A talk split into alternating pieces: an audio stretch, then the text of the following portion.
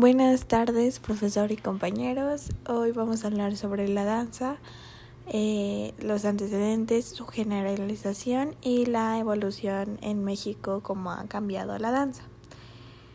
Bueno, para empezar la danza, en los griegos y la mayoría de los pueblos antiguos introdujeron el baile en la mayor parte de sus ceremonias, es decir, eran como sagradas o profanas y utilizaban el baile eh, para celebrar. Junto con ella viene su evolución. Su evolución es, se basa en la antigua Roma, la cual es ahí donde pierde la importancia y el valor social y religioso.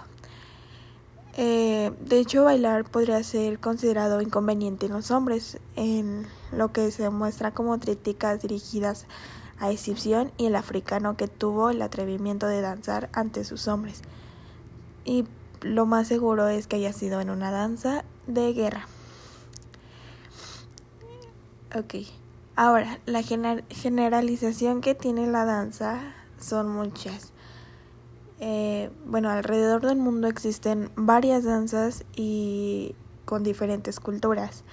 Cada una de ellas tiene sus propias reglas y pasos que deben ser respetados para su ejecución y requieren del entrenamiento de la cualidad particular de cada bailarín.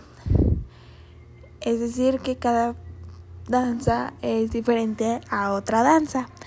Y además cada danza se caracteriza por tener su propia vestimenta y como dije, anteriormente, sus propios pasos y sus propias reglas. Ok. Ahora en los antecedentes, eh, se basa en que los primeros en reconocer la danza como un arte fueron los griegos, que se dedicaron a su mitología como una musa.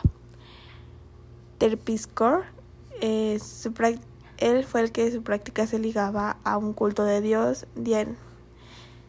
Dionisos, y junto con la poesía y la música era elemento indispensable de la tragedia griega, donde,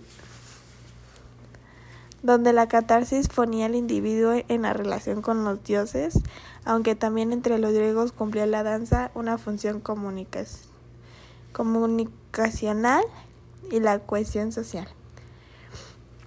También uno de los antecedentes es que en antigua Roma la danza perdió importancia y valor social religioso es como lo había mencionado antes que también había este que se le veía como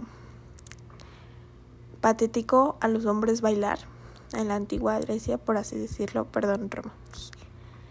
Y bueno junto con eh, también eh, en la antigua Roma eh,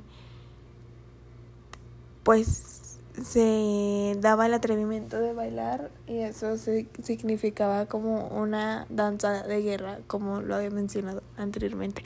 Los antecedentes y la evolución de la danza tienen mucho que ver.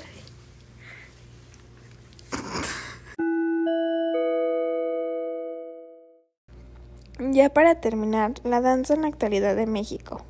Los creadores de la danza en México viven en constante crisis, la escasez de recursos, la precaria infraestructura cultural, así como la deficiente formación de públicos para foros alternativos y problemas con la capacidad creativa de los coreógrafos que han marcado el desarrollo profesional de un país.